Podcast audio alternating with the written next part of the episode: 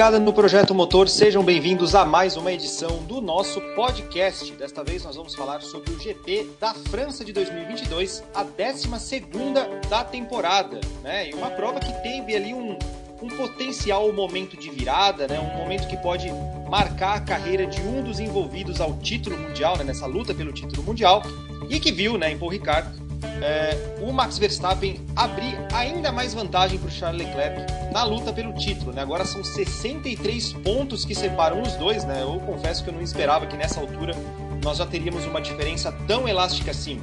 Mas ainda temos campeonato pela frente, a corrida também teve outros tópicos que valem a pena serem debatidos. Então é disso que nós vamos falar nessa edição de hoje do nosso podcast. Eu sou Bruno Ferreira e, como sempre, tenho a companhia do Lucas Santocchi, meu parceiro de Projeto Motor. Lucas, eu estava até falando aqui na introdução, né, que eu não imaginava que depois de 12 etapas, né, depois da gente ver como que o campeonato começou, com no momento até a confiabilidade da, da Red Bull, que deixou mais a desejar né, nas primeiras três corridas, mas a gente chega ali ao final da 12 etapa, né, ou seja, a gente passou faz pouco tempo da, da primeira metade, né, são 63 pontos, Lucas, já é bastante coisa. Estava até falando aqui também, antes da gente começar a gravar, que ainda não é totalmente suficiente para o Verstappen já entrar num modo 100% de administração, mas tá quase lá, né? Fala Bruno, fala galera. Nossa, cara, é, tá quase lá mesmo, assim, né? É, ele ainda não tem aquela garantia que ele não precisa mais vencer, né? É, aquela coisa de poder ficar chegando só, só marcando atrás do Leclerc, né? mas a, a, distância é muito grande, já é administrável, porque é, algumas. É, porque agora você começa a cair naquela história, alguns circuitos é, ainda pendem né, mais para um, mais para outro. Então é, é, difícil também dizer assim, ah, mas ainda dá para o Leclerc ganhar todas as corridas e virar o campeonato. Não, o, o, Le, o Leclerc já começa desde já depender que o Verstappen tenha azares, entre aspas. Né? Eu não gosto muito dessa palavra, mas é, ele precisa ter aí algum problema de confiabilidade, ter alguma corridinha aí que ele se dê mal e por alguma questão de estratégia, um furo de pneu, alguma coisa chegue mais para trás. Mas o Leclerc, para mim, ele já começa a depender disso agora, porque é, é difícil numa Fórmula 1 atual você virar e falar assim, não, ele é, se ele encaixar uma sequência de seis, sete vitórias consecutivas, os circuitos é, tem uma diferença grande aí de desempenho entre os carros, né? então é, é difícil você encaixar uma sequência grande assim para reequilibrar naturalmente o campeonato nessa, nessa atual situação de 63 pontos entre os dois. Pois é, né? a gente olha aqui, né? Acho que a conclusão que dá para a gente chegar é que a Ferrari perdeu já perdeu faz um tempinho ali o, o, direito de errar, né? Ela já perdeu o direito de errar porque ela tem agora um terreno muito grande para recuperar. E se você considerar ali o, o quão parelho é o carro da Ferrari com o carro da Red Bull em termos de rendimento, realmente numa situação normal, como você falou, fica difícil, né? Mas aí que tá, né? A Ferrari perdeu o direito de errar, mas vamos ver como é que tá assim o retrospecto da Ferrari nas últimas provas. Né? Vamos pegar aqui o GP da Espanha para cá. O GP da Espanha foi a sexta etapa do campeonato, no finalzinho ali de maio nós começamos ali. Né? Não, aliás, vamos voltar um pouquinho mais. Vamos voltar ali para o GP da Emília Romanha, que foi no final de abril, tá? A gente já está já no final de julho, mas vamos pegar uma prova do final de abril para usar como ponto de início da análise aqui. É, foi ali que as coisas começaram a dar errado para a Ferrari, que foi quando o Leclerc rodou, bateu ali na, na, na, na prova em Imola, conseguiu retomar, né, conseguiu se recuperar, terminou a prova, marcou pontos, mas desperdiçou por conta de um erro dele, né? Em Miami foi uma corrida mais normal, em que ele foi superado pelo Verstappen, mas ele pelo menos conseguiu chegar em segundo lugar. Na Espanha, quebrou na liderança. Em Mônaco, teve aquela estratégia que não agradou muito, que teve, né, teve motivos para queixa, que a gente analisou aqui no podcast também. Então, foi mais um resultado desperdiçado. No Azerbaijão, ele quebrou quando estava na, na liderança. No Canadá, é, ele largou no fundão também, né? Ele teve que fazer trocas de, de, peças e tal, largou do fundão, conseguiu salvar um quinto lugar, mas ainda assim foi recuperação de danos, né? Minim, foi para minimizar os danos. Em Silverstone também foi uma questão estratégica, né? De como que ele não foi chamado para os boxes com o safety car naquele momento. Então, mais um resultado desperdiçado. Na Áustria as coisas deram certo, né? ele conseguiu vencer a prova. E na França, agora, erro do Leclerc, que acabou é, também jogando fora ali um resultado forte, né? Ou seja, a Ferrari daqui em diante ela tem que fazer encaixar uma sequência que ela não conseguiu encaixar o ano inteiro ainda, né? Ela só teve ali nas primeiras três provas da temporada, né? Bahrein, Arábia Saudita e Austrália, uma condição mais normal em que ela conseguiu emendar um atrás do outro vitórias ou segundos lugares. Mas tirando isso, né, Lucas, não teve sequência. Teve, e, e o que deixa, acho que ainda mais é, preocupante para o lado da Ferrari, né, pelo ponto de vista da Ferrari, é que os problemas são generalizados aqui, né? Você olha aqui, tem tanto erro de operação de estratégia, tem tanto erro de pilotagem do Leclerc, né, de Imola e agora da França, tem tanto questão de quebra do carro, como foi na Espanha e no Azerbaijão. Então, assim, é muita coisa para consertar contra um adversário, né, contra uma, uma Red Bull e um Verstappen que estão ali, bem ou mal, estão reloginho ali, sempre forte, né? Pois é, e assim, Bruno, nos dois carros, né? É, se a gente olhar também o Sainz também com muitos problemas e, e, isso repercute no campeonato também, porque, por exemplo, na Áustria, como você citou, é, as coisas deram um pouco mais certo, porém podia ser uma dobradinha, né? Que ia tirar mais pontos do Verstappen, algo que vai precisar acontecer, né? É, a Ferrari não adianta mais a chegar Leclerc em primeiro e Verstappen em segundo, é, ou numa o Leclerc chegar atrás do Verstappen, então nem, nem se fale, mas assim é, é, uma, é uma questão que a Ferrari vai precisar agora acertar muito com os dois carros sempre, né? Então assim é, é erro zero com os dois carros e ainda tem que torcer um pouco contra o rival. É uma situação complicada. E, e, acho que o que mais surpreende, que é o que você falou na abertura do programa, né? Que assim, nesse estágio ainda, né? Faltando 10 corridas para o final da temporada, né? É, ainda, teoricamente, a gente estaria aqui falando ainda, ah, 10 corridas ainda para o final do campeonato, tem muita coisa para acontecer. Mas não, faltam 10 corridas, só que já está complicada a coisa, assim, já está num, num ponto bastante difícil aí para a Ferrari.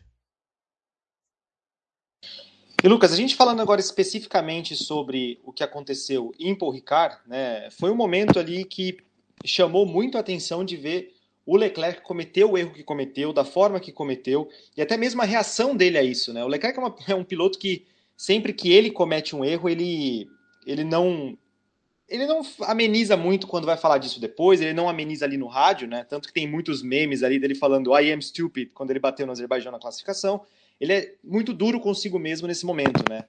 E ali a gente viu mais uma vez um episódio desse, em que ele simplesmente rodou, bateu, é, até no momento ficou todo mundo meio sem entender, né? Porque como no rádio logo depois ele mencionou uma questão do acelerador, é, até todo mundo se perguntou, né? Será que o problema da Áustria, né, que ele teve na, na corrida passada, tá vendo? Aí mais uma coisa, né, Lucas? Até quando ele ganhou, ele teve problema na Áustria, né?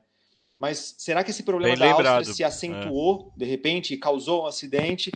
E, e, não, não foi o caso, né? Não pareceu ser o caso mesmo, parece que foi realmente uma questão de um erro mesmo. Então, o moral dele sai completamente abalado porque é, foi ele que desperdiçou o resultado. Né? Acho que ele, ele sentiu esse baque. E normalmente, Lucas, eu estava tentando lembrar assim na, na história da Fórmula 1 esses erros assim que podem é, que marcam muito um piloto, tá?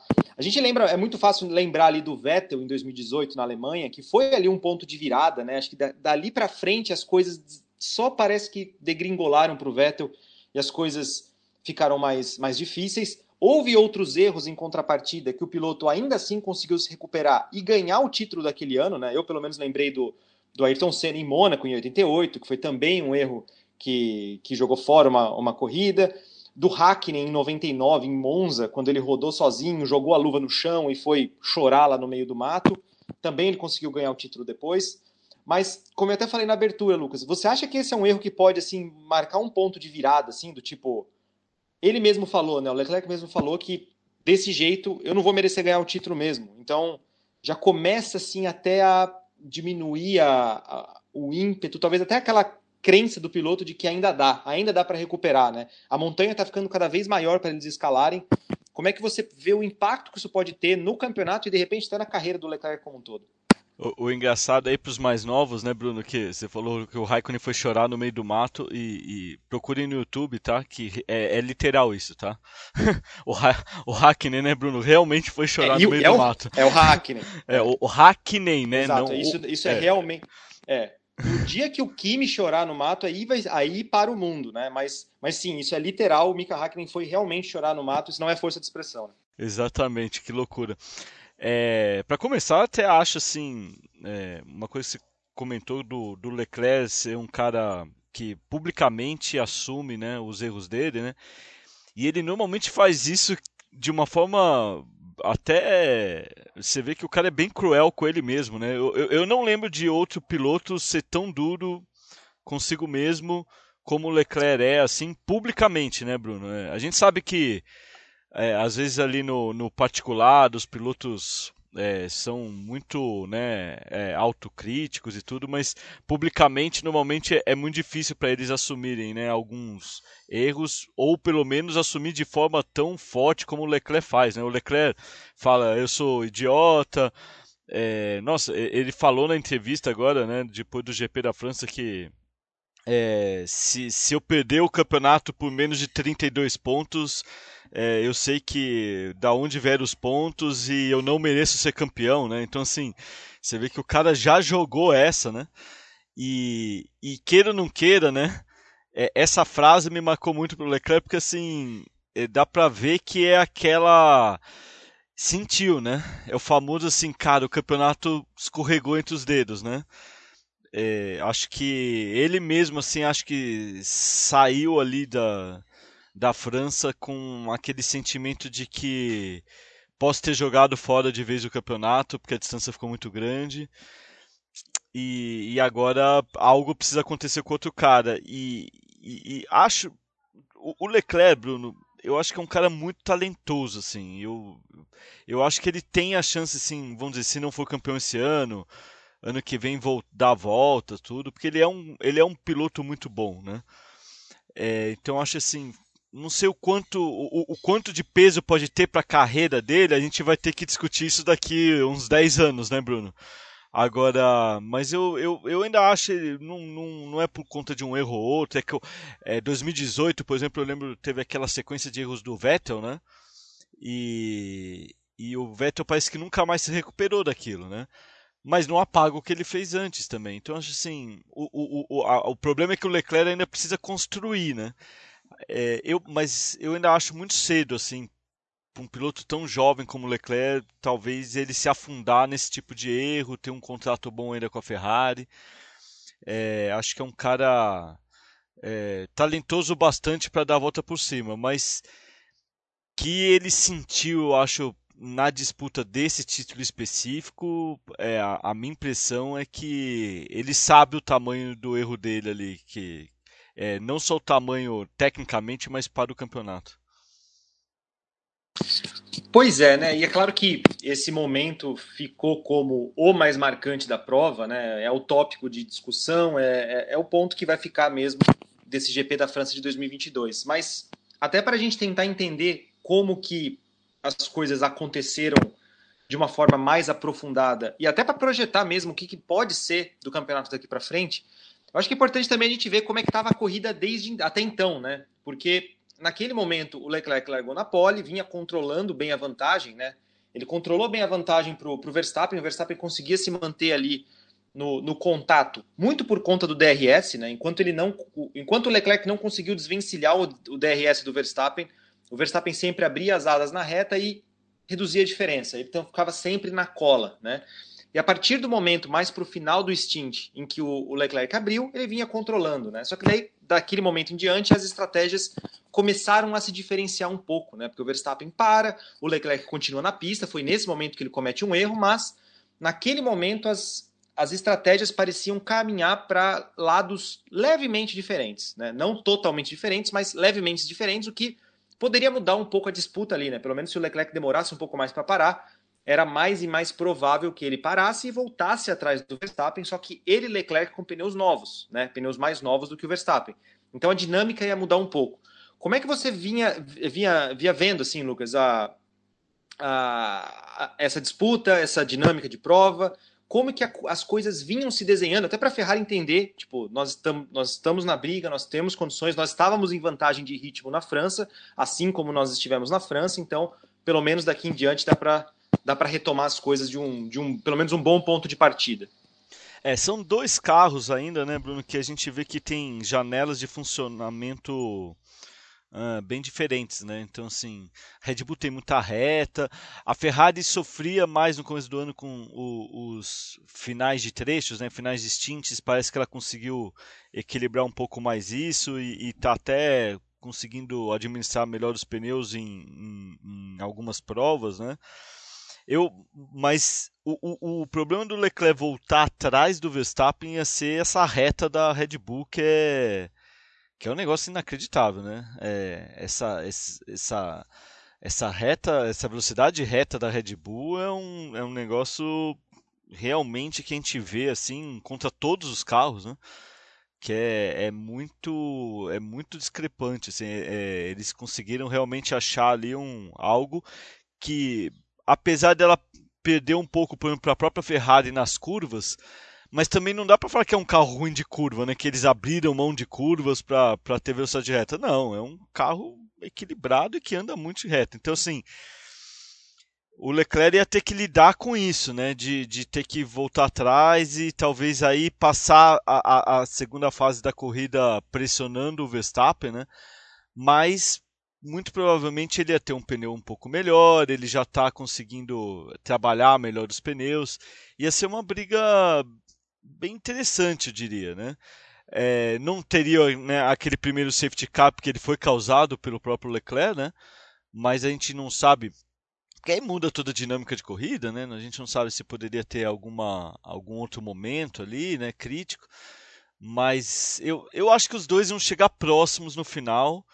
Mas é, eu acho que a Ferrari estava bem, o Leclerc especificamente, né? Tá, tava bem. Acho que o carro estava andando bem.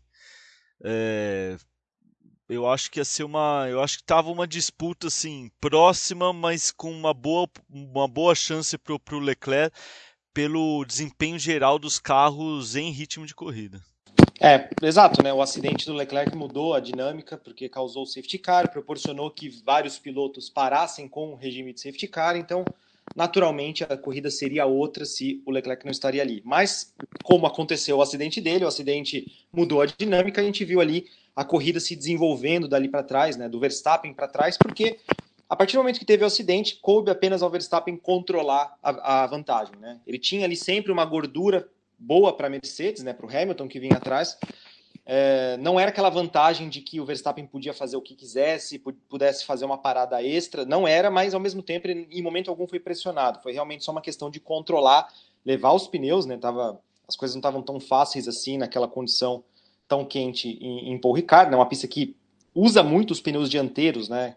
Então ele bastou fazer esse controle de pneus, levar o carro até a bandeirada e vencer, mas dali para trás a gente viu ali uma, uma mistura, né? A gente viu algumas disputas diferentes, né? Tanto uma Mercedes até que foi bem, né, Lucas? Acho que a Mercedes também ela tem conseguido se consolidar bem ali, ela tem conseguido capitalizar bem os pontos, né? Mas ainda assim está distante de Ferrari e, e, Red Bull, né? Não parece ter condições de lutar de igual para igual em uma condição normal, né? De repente numa prova normal a vitória pode aparecer, mas em normalidade ela já conseguiu aquela cadeira cativa logo ali entre Red Bull e Ferrari e as demais, né, na frente de Alpine, na frente de McLaren e tudo mais. Mas ainda assim foi interessante ver, Lucas, como que Mercedes, né, tanto do Hamilton como do Russell, principalmente do Russell, disputando contra os outros carros de Ferrari e Red Bull. Né? O Carlos Sainz largou lá de trás, né? também é uma ressalva importante de se fazer, que também teve que fazer uma corrida de recuperação e, e etc. Mas o, o George Russell superou o Sérgio Pérez naquela naquela luta pela última posição do pódio. Então nós tivemos duas Mercedes no pódio, o que né, deixa até o campeonato é, interessante, né? Porque se a gente for ver ali o Mundial de Construtores, a, a, a Ferrari não está tão à frente da Mercedes assim quanto a diferença de ritmo que eles têm na prática indica, né? Então é, é curioso observar como que essa dinâmica vem se, se desenrolando. Como é que você viu essa, essa disputa dali para trás, Lucas? Assim, tanto com relação à Mercedes, você tem uma opinião diferente de que a Mercedes está só andando para trás mesmo, que ainda não está conseguindo, é, não está conseguindo se estabelecer? Como é que você viu ali o Pérez, né, naquele lance dele com o Russell na relargada né, do, do último safety car virtual? Que, que, qual é o, é apanhadão geral que você faz sobre isso? Cara, eu, eu acho assim, a Mercedes ela evoluiu em relação principalmente ao pilotão ali intermediário, né? Ela realmente, eu concordo com você, assim, ela entrou naquele espaço assim entre a Ferrari, Red Bull e as outras, né? De forma mais destacada e agora de forma mais constante, né? Ela já, ela já estava ali, mas ela sofria mais, né? É... Mas eu ainda acho que assim tem algumas provas que a gente ficou vindo. Ah, esse final de semana a Mercedes vai brigar por vitória. Esse final de semana a Mercedes vai entrar mais próxima, né? E a gente não tá vendo acontecer, né? Isso, né? É... Silverstone talvez tenha tido uma chance. É, aquele, não sei, aquele safety car no final pode ter atrapalhado alguma chance maior do Hamilton, mas também ainda não era um, um ritmo assim para falar, putz, eles podiam em igualdade de condições vencer a corrida é, tranquilamente, né? É, e na França, a minha impressão foi que, de novo, eles ficaram muito. O Hamilton chegou bem atrás né, do, do Verstappen, chegou acho, mais de 10 segundos atrás do Verstappen. É, eu, eu, me chamou um pouco a atenção assim, como o Pérez andou para trás, né? Então, assim, o Pérez está sofrendo com a Mercedes, mas é algo de se destacar que parece que é o é Pérez andando mais para trás do que a Mercedes ali evoluindo em relação à Red Bull, né?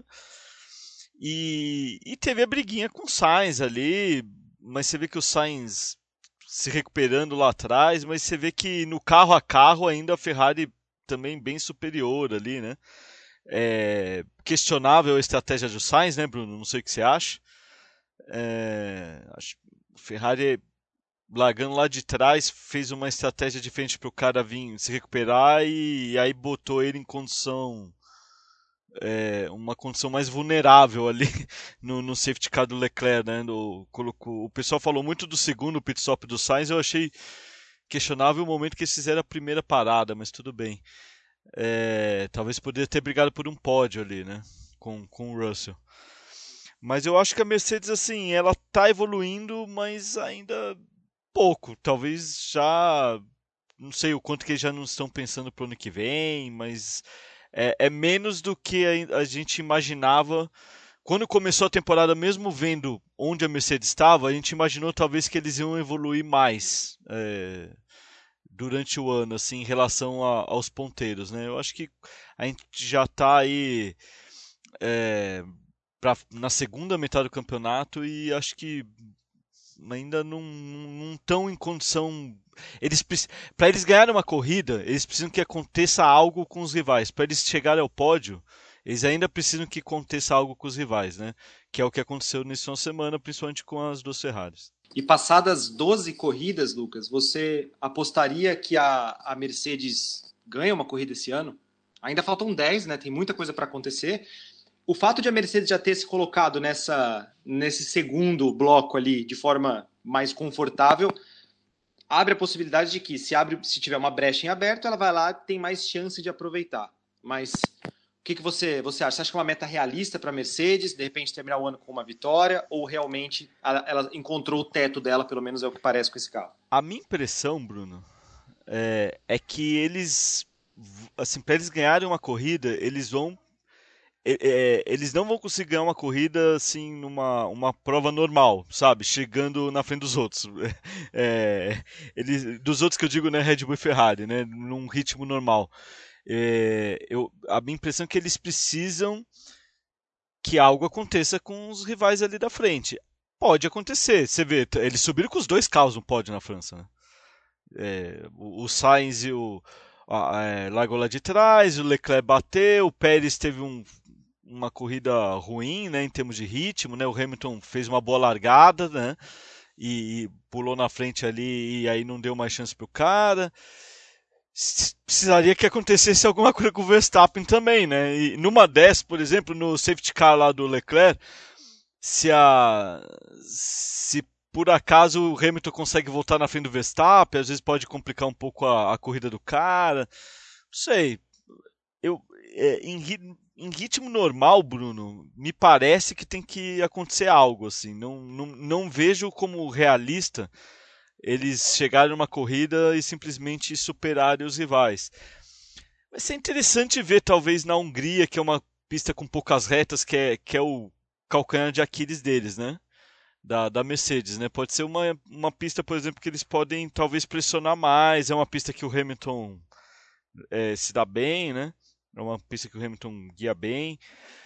É, mas assim, eu não gosto muito de fazer futurologia, assim, né? Mas analisando o que aconteceu até o momento na temporada, eu ainda acho que eles precisam, assim, eles estão numa posição que se os caras à frente vacilarem, eles podem ganhar, mas eles precisam desse vacilo dos caras na frente. O que, que você acha? Exatamente, eu penso da mesma forma. É, é claro que depende muito de encaixe de, de updates, né, de melhorias de cada carro e dinâmica de prova e tal. E, e realmente não é nem tanto uma questão de fazer futurologia, né? O pessoal que a gente que está ouvindo a gente não é que a gente está tentando adivinhar o que vai acontecer nas próximas provas, mas olhando o que aconteceu, né, olhando o que já temos até agora, é, realmente a Mercedes precisaria de uma prova anormal mesmo, né? Seja com questão de condição climática, às vezes um safety car que põe alguém em contrapé, um safety car virtual, uma bandeira vermelha né? Muita coisa precisa. Acho que tem, tem, que ter esse fator externo mesmo, né? Se tivesse fator externo, a Mercedes é a equipe mais capacitada para aproveitar. Isso não, não, quer, não quer dizer que de repente uma é, em uma prova ou outra a Mercedes não pode ser incomodada pela Alpine, não pode ser incomodada pela McLaren, né? Dependendo do, de como esse encaixe que eu falei acontecer. Mas eu também vejo dessa mesma forma de que no, no estágio atual dos carros, né, e em termos de performance e tudo mais, é, precisaria ter realmente esse fator adicional. Ou seja, não é nem algo. Acho que a vitória da Mercedes ela não é, pelo atual momento, né, pelo andar da carruagem, não é algo provável, mas não está longe de ser algo impossível, né, dado esses, todos esses fatores também. E no geral, Lucas, você gostou da prova? Você gostou da corrida? Né? Toda vez que a Fórmula 1 vai para Paul Ricard, a gente tem ali ó, algumas, alguns questionamentos sobre o circuito, né? sobre como que esse circuito é, trabalha em termos de desafios aos pilotos na pilotagem em si, mas também em termos de ultrapassagens, em termos de dinâmica. É, do, dali para trás, a gente falou ali sobre essa disputa entre o Sainz e o, e o, e o Russell. No, não, foi, foi o Sainz e o Pérez, né? Foi numa disputa ali da, do, do Sainz, em que até nós tivemos ali a disputa, que a Ferrari estava chamando o Sainz para o box e tudo mais. Também nós tivemos no final a disputa do, do Pérez com, com o Russell. Dali para trás também tivemos ali uma disputa do Aliás, essa da Alpine do Russell contra a McLaren, as essa, duas Aston Martins. Essa do Russell com o Pérez, hein, Bruno? O que, que você achou, hein? Dormiu o Pérez? Então, então, é, isso foi uma coisa que me chamou a atenção, porque a primeira impressão que pegou foi de que o Pérez dormiu no ponto, né? De que ele estava ali esperando a relargada e relargou, ele não percebeu e o Russell foi lá e passou. Mas é, a questão é que, assim, nessa relargada de safety car virtual, né, para sair do safety car virtual e voltar para a bandeira verde, a Fórmula 1 ela tem um procedimento, né? Isso é avisado com uma certa antecedência e é avisado em que momento o piloto vai estar tá quando ele já tiver com a corrida liberada. E demorou para isso acontecer, né? Acho falhou, que, que o Pérez falhou o programa, meio que né? perdeu. É, exatamente. Foi, meio, foi nisso que o Pérez aí ficou meio hesitante. Seria, se a gente fosse fazer uma comparação bem por cima, assim, seria como se fosse as luzes de largada, se elas demorassem dois segundos a mais para apagar. Vai ter gente que vai queimar a largada, vai ter gente que vai demorar para largar porque perde o ponto, e vai ter gente que vai capitalizar bem, né? Você tira, é, você tira ali a sincronia, né? As coisas quando não funcionam da forma como são previstas, pode pegar ali o piloto desprevenido, né? Mas sim, o Russell estava ali em cima, né? Dava para ver que o Russell estava ali pronto para aproveitar qualquer vacilo. E foi o que fez a diferença, né? Porque antes do safety car virtual, parecia que era uma questão de tempo para o Russell passar, mas depois do safety car, né, do safety car virtual, é, acho que o, o, momento dos pneus deu uma invertida, né, que pareceu que o Pérez estava melhor de novo e o Russell já estava com um pouquinho mais de dificuldade, tanto que no final o Russell teve que resistir ali ao ataque, né, mas foi ali essa essa junção ali de, de fatores. Mas tá vendo, a gente teve assunto, né, a gente teve alguns tópicos aí para falar, porque nas primeiras visitas da Fórmula 1 em Paul né, principalmente aquela de 2018, que foi a primeira né, desse, desse retorno da Fórmula 1 a Paul não foi uma prova que gerou uma boa impressão. Né? E a gente está vivendo num momento em que é, o, o, futuro do GP da França está longe de estar tá garantido. Né? Pelo menos a, pelo caminhar das coisas, é mais provável que essa prova saia do calendário do que que ela permaneça. Então, de uma forma geral, o que, que você achou da prova? Você viu pontos positivos? Teve alguma disputa que te chamou a atenção? O que, que você destaca? Eu achei uma boa corrida, cara. Não foi uma corrida espetacular, assim. Mas eu achei uma corrida interessante. Acho que se o Leclerc não bate, a gente ia ter uma disputa pela vitória legal. Eu achei que a, a briga ali pelo pódio foi muito interessante ali entre o, o Hamilton resistiu bem ao Pérez, né, no começo, depois abre, aí depois fica ali Pérez, Russell e o Sainz. A gente teve uma briga muito bonita, né, do, do, do Sainz com, com o Pérez, né? É, eu acho que foi uma corrida interessante, não, nada demais assim, mas não é realmente um circuito que ajuda, assim, né? É um, é um circuito complicado. É, tem aquela questão dos limites de pista que sempre é em Paul Ricard é, é mais acentuado ainda, né? Porque é, a pista realmente não tem barreiras físicas, né? Então assim tem que ficar olhando. Aí os pilotos um reclama do outro o tempo todo. É, se, fosse, se o GP da França mudasse para outro lugar ano que vem, digamos que a gente não ia sentir muita falta de Paul Ricard. E, e pelo que a gente conversa com os pilotos, né, Bruno? Acho que nem os pilotos, assim, porque não é um circuito que os pilotos também amam, né? Mas eu acho que a França, como representatividade histórica no, no calendário mundial, faz falta, né? Acho que talvez é, é, é importante a França estar, em termos históricos, está tá ali, né? Mas eu acho, eu acho que passou longe de ser uma corrida ruim, mas também não, não foi uma corrida espetacular, assim. E, e tem mais, né, Bruno? Tem circuitos que a gente ama e que às vezes tem corrida boa e que tem corrida ruim também, né? Interlagos todo mundo fala, mas várias corridas chatas já aconteceram. Spa também, Suzuka. Então, assim, é, tem, tem várias coisas que precisam encaixar às vezes para ter uma corrida legal, assim, né? Acho que Paul Ricard sofreu um pouco ali nos primeiros anos, mas é, o ano passado mesmo já teve uma corrida interessante ali, né, da, das Mercedes com o Verstappen, tudo, mas vamos ver. Eu, tá, tá, complicado mesmo sair esse contratinho lá, mas acho que foi uma, foi, foi uma corrida aceitável, vai, foi, foi uma corrida boa. E até dando continuidade né, aos comentários sobre uh, o, circuito, eu já trago aqui para a participação do pessoal no nosso grupo do Telegram. A gente tem aqui algumas perguntas, alguns comentários aqui também. É, o Heitor Montes ele faz aqui a, a, pergunta aqui, né? Cadê o gorilão de Paul Ricard? Né? Que o troféu desse ano foi super sem graça. Uma coisa que chamou atenção em Paul Ricard era o troféu, né? De, do, com o formato de gorila, né? E até o Icari Léo até complementa e diz por ter tirado o troféu do gorilão, já não bastasse a pista ruim, agora Paul Ricard não tem mais nada de bom tem que sair do calendário mesmo, né? Então, o pessoal já não gosta muito, né, Lucas? O pessoal já tá aí com falta do gorilão. Pô, o gorilão virou um símbolo, né? É curioso mesmo eles terem tirado, né? Talvez. Eu, eu confesso que eu, eu não achava um troféu muito bonito, né? Mas é, tem esse lado de, de você marcar de alguma forma, né? É, o, o, seu GP, né? E tudo mais, né? É, mas não sei se eu não sei se eu sinto falta do Gurilão não, Bruno, você sente? Eu vou te falar bem a verdade que eu não tinha nem percebido que, não, que o pod não tinha mais a presença do, do, do, do clássico gorilão, né? Mas, mas é isso, traz uma identidade, né? Acho que às vezes falta um pouco disso, né? Mesmo que seja uma pista ali que falta um, falta um tempero, pelo menos o GP tinha, tinha uma característica, né? E o Heitor até complementa aqui com um comentário de que, enquanto torcedor da Ferrari, eu já nem tenho mais palavras para descrever as decepções desse ano. Verstappen só perde esse título se houver uma hecatombe, né? É, então, assim, também já o pessoal, até mesmo quem é fã da Ferrari ali, incondicional, já está sentindo ali o, o baque dessa, dessas últimas corridas, né? Desse histórico recente que não está nada legal. O Felipe Lobo, Lucas, o nosso amigo da jornalista da Trivela, né? A gente sempre recomenda para o pessoal aqui do nosso podcast para ler a Trivela, né, o site de futebol é, que era parceiro do Taso, né, de onde a gente trabalhava também. Então, um abraço aí para o pessoal da Trivela. O Felipe até mandou aqui a, a, a, uma pergunta aqui. Né? A Ferrari claramente está errando muito nas corridas e boa parte da culpa é da própria equipe. Qual é a participação dos pilotos nisso, né? Então, né, Lucas, acho que o complicado de você é, que deixa tudo mais difícil para a Ferrari, né? Até para tristeza aqui do Heitor Montes, né? Que ele vai ficar decepcionado, mas você não tem um ponto que você fala que esse é o calcanhar de Aquiles da Ferrari. Do tipo, a Ferrari não tem confiabilidade, a Ferrari erra nas estratégias, ou os pilotos estão errando. Não tem uma coisa só. Né? Cada corrida é um problema diferente. Né? Em Silverstone foi estratégia, em Mônaco foi estratégia.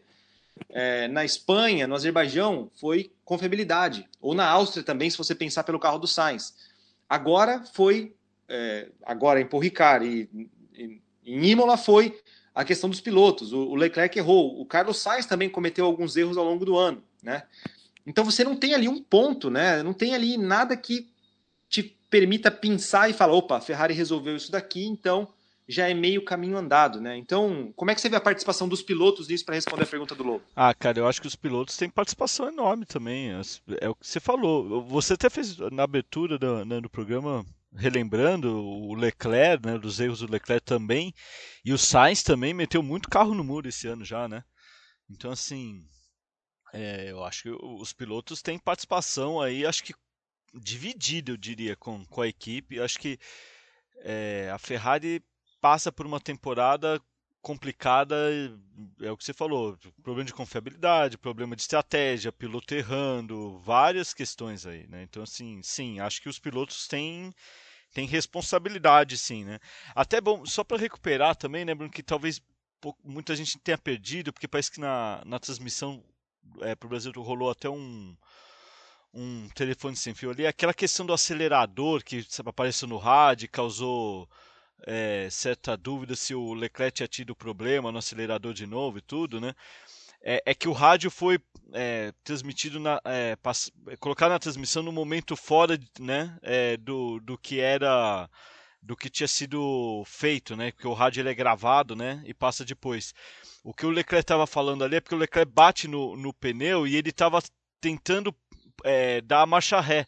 E aí ele falava pro, pro, pro box, né, pelo rádio, que ele não tinha aceleração, ele não conseguia tirar o carro do, dos pneus, provavelmente porque o, o carro ficou preso, né, a asa ali ficou presa provavelmente nos pneus, então era, era isso, né, e ele mesmo admitiu depois o erro, né, então assim, para tirar essa dúvida. Mas, é, resumindo, Lobo, cara, totalmente dividido aí. É, o problema não é só o técnico, o problema são os jogadores também. Pois é, ele até complementa aqui com mais uma, uma pergunta aqui, né? Ainda sobre esse tópico de, de ok, a Ferrari está tá distante da Red Bull, mas e depois, né? E, e da Ferrari para trás, né? É, já que a briga pelo título parece decidida, a briga que pode pegar agora é se a Mercedes pode passar a Ferrari e ainda terminar em segundo nos construtores, né? Essa é a pergunta que o Lobo faz agora, né? Só que sim, a diferença da Ferrari para a Mercedes nesse momento é de 44 pontos, né? É, no, no, Mundial de Construtores. Como eu até falei no começo, né? É uma diferença que ela é muito pequena se você considerar o, a diferença de ritmo. Né? A Ferrari ganhou corrida, a Ferrari fez um monte de pole position, a Mercedes não. A Mercedes belisca um pódio aqui e ali quando a brecha abre, né? Só que a diferença, acho que o, o benefício da Mercedes nisso é que ela, ela ganha pela regularidade, né? A Mercedes ela não tem ritmo, mas ela é um carro regular. É, ela está sempre ali nas prim... na, né, o, Russell principalmente está sendo um piloto muito regular ao longo do, do ano inteiro.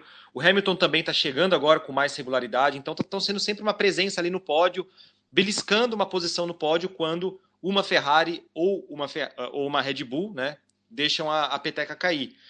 Então, assim, para descontar esses 44 pontos, né, Lucas? Pelo menos é o que me parece, a Ferrari tem que fazer muita besteira daqui para frente, né? Porque parece assim, a Ferrari ela já gastou, já gastou com sobras toda a cota de erros desse ano.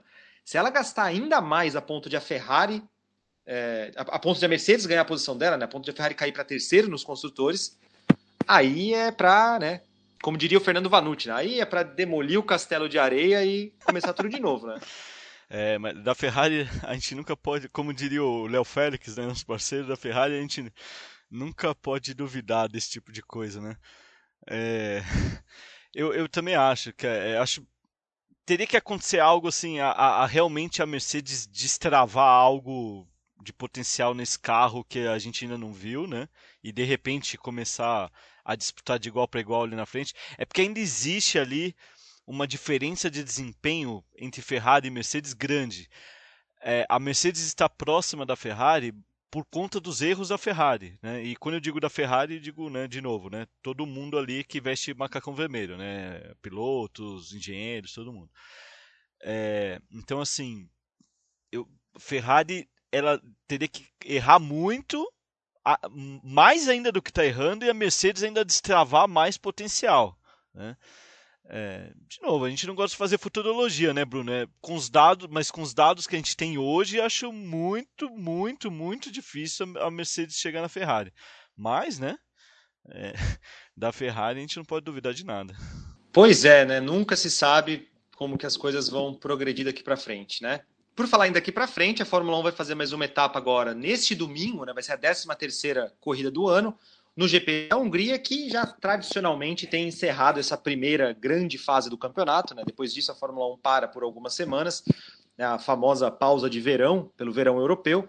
E ali, depois do, do GP da Hungria, ela retoma a maratona final, que vai decidir todas as posições do Mundial de 2022. Mas ainda a gente tem ainda mais uma etapa até essa pausa, então, domingo que vem GP da Hungria e domingo que vem GP da Hungria. Logo depois temos a nossa edição do podcast para repercutir tudo o que acontecer de melhor e de pior no GP em Hungaroring. Então é isso, pessoal. Valeu pela companhia.